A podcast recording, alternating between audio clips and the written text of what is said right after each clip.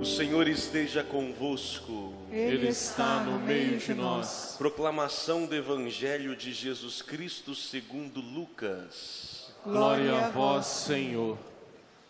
Naquele tempo, disse Jesus a seus discípulos: Haverá sinais no sol, na lua e nas estrelas.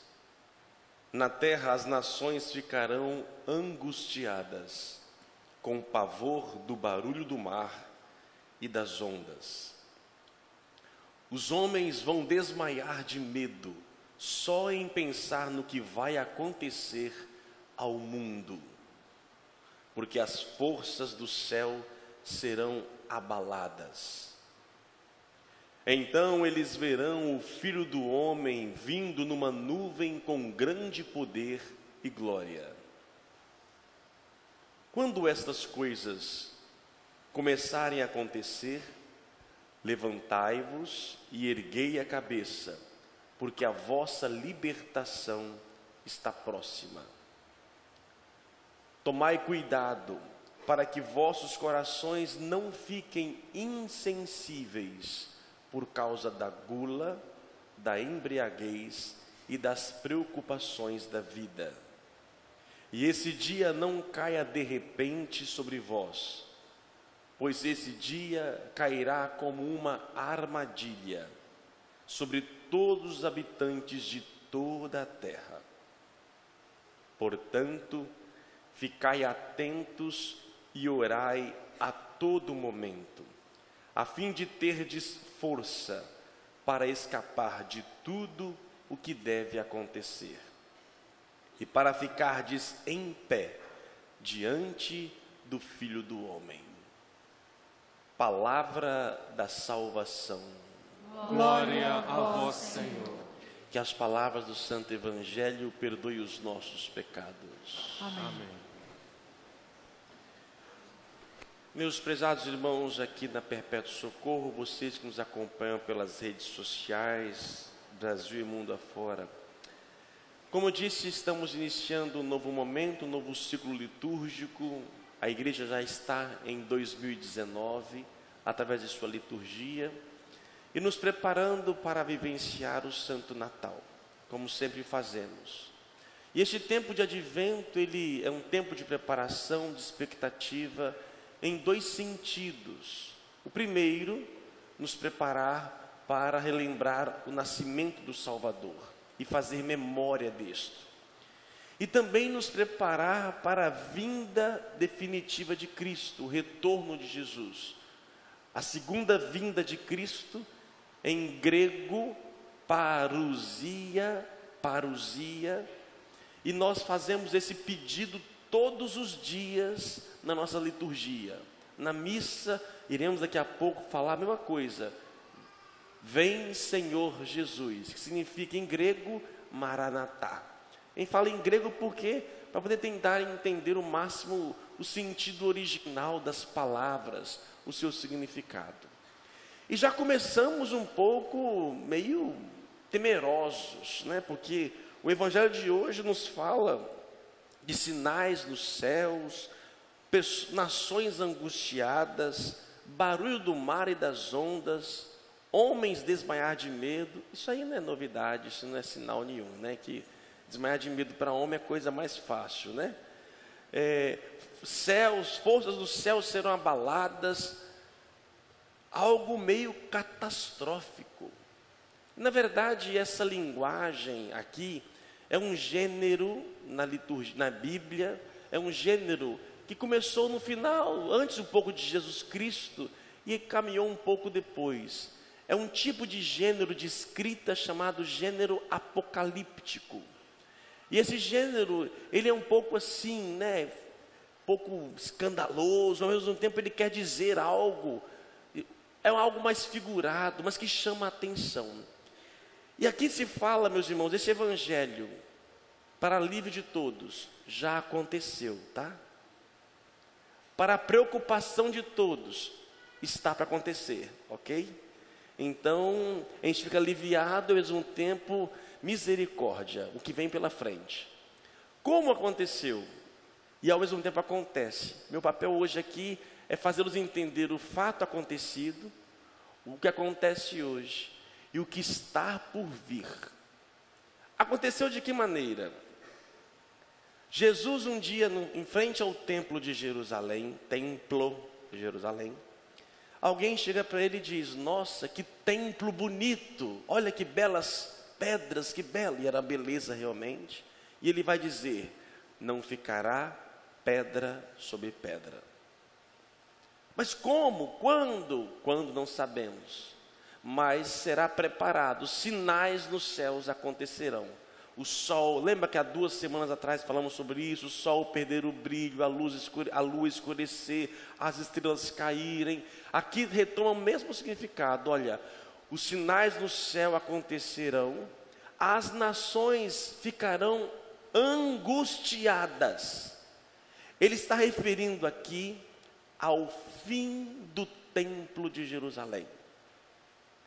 Jesus, próximo de sua morte, ele pré-anuncia, embora de uma linguagem figurada, ele já sabendo do futuro, vai dizer: esta nação ficará angustiada, os homens desmaiarão de medo. Jesus aqui não está maldizendo Jerusalém, nem o povo de Israel, pelo contrário, Jesus era judeu, ele veio para os judeus, ele quis que os judeus pudessem entender o novo. Ele até chora por Jerusalém. Jerusalém, Jerusalém, porque matas os profetas. Quantas vezes quis te reunir com uma galinha que reúne os pintainhos debaixo dos braços? Como eu quis cuidar de você, Jerusalém, porque ficou assim, esquecida e não imune, não percebeu que estava sendo visitada. E agora Jerusalém irá sofrer. É como uma mãe, meus irmãos, de um pai que tem experiência de vida e fala para o filho: Menino, não faz, não faz, não vai, não vai. O menino faz. E aí a mãe: Menino, você vai sofrer. Olha, e aí ela começa. Não é praga de mãe, né? Embora que praga de mãe prega, né? Mas na verdade é porque a mãe tem uma visão, um olho biônico, né? O olho além do alcance, e ela consegue perceber e ver. E como os filhos, muitas vezes independentes, tomam decisões contrárias, a mãe está prevendo. É o que aconteceu com Jesus. Olha, nação, as nações ficaram angustiadas. Os homens irão cair de, de medo, desmaiar. Por quê? Jerusalém foi destruída. 30, 40 anos depois da morte e ressurreição de Jesus, Jerusalém foi destruída. E o que sobrou de Jerusalém, do templo de Jerusalém, é o que nós temos até hoje no Muro das Lamentações, que nem é parede do templo, é uma parede do lado de fora que cercava o templo, ou seja, é o resto. E ali estão eles até hoje, fazendo as suas orações, um lugar sagrado para eles. E desde então, o povo de Israel não tem mais sacrifício não tem mais sacerdote. Porque o sacrifício era feito somente no templo de Jerusalém. Existem as sinagogas, como existia no tempo de Jesus, mas a sinagoga é o lugar do estudo da palavra, da Torá. O templo é o lugar do culto, do sacrifício. Então, imagina, meus irmãos, derrubar destruiu o convento da Penha. Só que nós ainda temos outras igrejas. Eles só tinham o templo de Jerusalém. Foi uma dor angustiante. É como se também, por exemplo, algo mais moderno e atual, as Torres Gêmeas nos Estados Unidos, que marca. Nagasaki, Hiroshima, que marca. E assim tantas outras catástrofes que marcam uma nação, que marcam um povo. Ali, muito mais era o templo para o povo de Israel. Jesus disse: Olha, acontecerão sinais no céu, as nações serão angustiadas. Quando tudo isso estiver acontecendo, o que acontecerá? Verás o filho do homem vindo na nuvem com grande poder e glória. Quando essas coisas acontecerem, levantai-vos e erguei a cabeça. Aquilo que era importante, que brilhava, aquilo que era referência, perdeu o brilho, perdeu o sentido.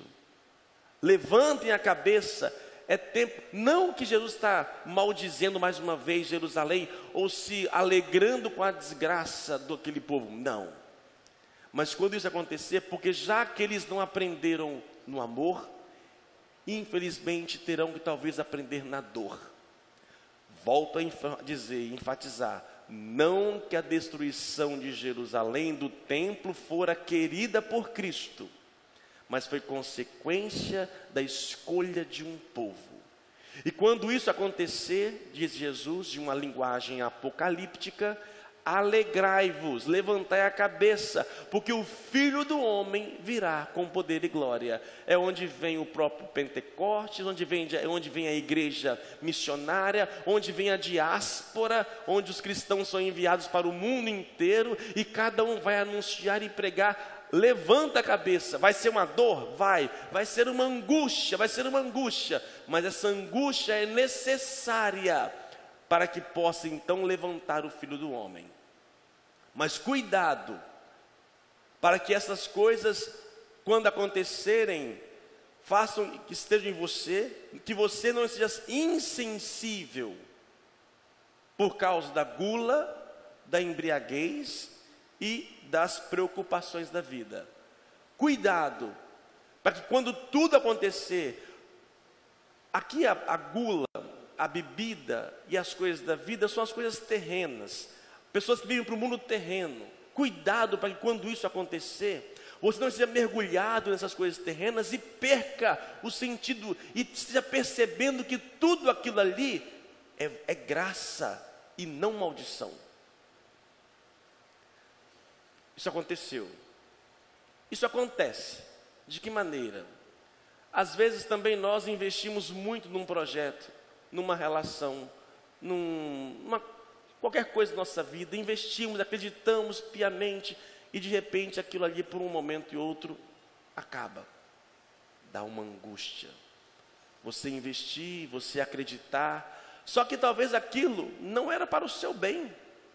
E muito mais que Deus falava, Deus falava, Deus falava, dizia para você e mostrava, não, caiu por terra. Houve sinais no céu, você viveu e está vivendo uma angústia profunda. Talvez esta angústia é necessária para que você possa enxergar o novo que está por vir. O novo que está por vir. Agora, cuidado para que você, na sua angústia, fique ocupado com a gula, a embriaguez e as coisas da vida e perca a sensibilidade de perceber que isto é algo divino. Quando uma pessoa está angustiada, uma pessoa está ferida, uma pessoa está machucada, interessante, né? Para onde ela vai? Geralmente. Para onde? Garçom, aqui, nessa mesa de bar. Meu caso é mais um, é banal, mas preste atenção, por favor a pessoa vai beber. Quando senão ela começa a comer, comer, comer. Ah, não me quer mesmo, ah, ninguém me quer mais nada. Eu me frustrei, aí começa a frustração. Ou senão ela foge com as questões, ela foge daquele sentimento, ela vai se ocupando com outras coisas, rapidinho, para poder fugir daquilo. Isso a torna talvez insensível para perceber que aquele momento é um momento divino, é um momento sagrado. Como eu poderei então perceber, para que eu não possa cair na insensibilidade? de Jesus, portanto, ficai atentos e orai a todo momento, a, ter, a fim de ter forças. Tenha, vigiai e orai. Vigiai e orai para que você possa ter força e ter sensibilidade, para que nas angústias você possa levantar e perceber o sinal dos tempos. Final, por fim, Esse evangelho está para acontecer, agora vão elas, são elas. Este evangelho é aplicado também à segunda vinda de Jesus Cristo. Se você não sabe, ele há de voltar em poder e glória. E antes da vinda dele, haverá sinais nos céus. Nações irão viver uma angústia profunda, não porque Deus quer, mas porque o ser humano não quer ouvir a voz de Deus. Quando o reino de Deus, quando Cristo estiver voltando, nações, aquilo que o homem foi construído, aquilo que foi construído na base da confiança somente humana, irá ruir, irá cair. Os homens que acreditaram piamente em si mesmos vão viver uma angústia e desmaiar de medo, porque viveram por um projeto meramente humano sem Deus, e ali irá ruir. É neste momento que nós devemos erguer a cabeça e agradecer, porque é o dia da nossa libertação. Aquilo que não foi erguido em Deus será caído, destruído. Por isso, fiquemos atentos e fiquemos firmes, diz e reforço. Ficai atentos, orai a todo, todo momento, a fim de terdes força para escapar a tudo que deve acontecer e para ficardes em pé diante do Filho do Homem. Se nós não estivermos ali orando na presença de nosso Deus, quando isso começar a acontecer, vamos balançar. Quando uma angústia que às vezes vem para o nosso bem, se nós não estivermos em Deus, nós, nos, nós caímos no buraco. E assim, quando o reino de Deus vier na glória, quando a nova Jerusalém vier realmente para ser instaurada no nosso meio, isto irá cair por terra. Vamos sofrer porque os nossos amigos, os nossos parentes, pessoas queridas que não fizeram o caminho de Deus, vão viver uma dor e uma angústia tremenda. E nós teremos que ser muito firmes para permanecermos em Deus. Porque nós queremos, talvez queremos ser tomados pela dor deles. Deveremos ficar ali em oração, estar em Deus e permanecer em pé. Nós precisamos disso na graça de Deus. E por fim, para terminar agora propriamente dito, eu quero trazer esse evangelho ainda para uma nossa realidade brasileira. Olha que interessante, como eu disse, já aconteceu, isso acontece, está acontecendo e para acontecer. Na nossa cidade brasileira estamos vivendo um momento novo também. Vamos iniciar um novo momento. Por um lado é bom, pessoas estão na expectativa, estamos movidos, né? Alguns, alguns e muitos estão angustiados. Alguns estão com medo. Alguns acreditaram muito, o que brilhava, o templo, quer queira, quer não, um templo caiu por terra. Um templo caiu por terra. É angústia para muitos. Caiu por quê? Talvez porque se afastou do Criador, do projeto inicial, da vontade divina, de vários fatores. É uma angústia, é uma dor que toma o coração de muitos e milhares. Mas por outros, outros erguem a cabeça porque vem talvez um novo. A libertação, cuidado. Devemos acreditar e confiar em Deus. Maldito o homem que confia no próprio homem. Povo brasileiro, dobremos nossos joelhos e confiemos em Deus. É bom algo novo, é bom renovar sempre na igreja, renovado, é bom sempre renovar, é importante, mas que a renovação esteja em Deus. Quem nos liberta é Deus.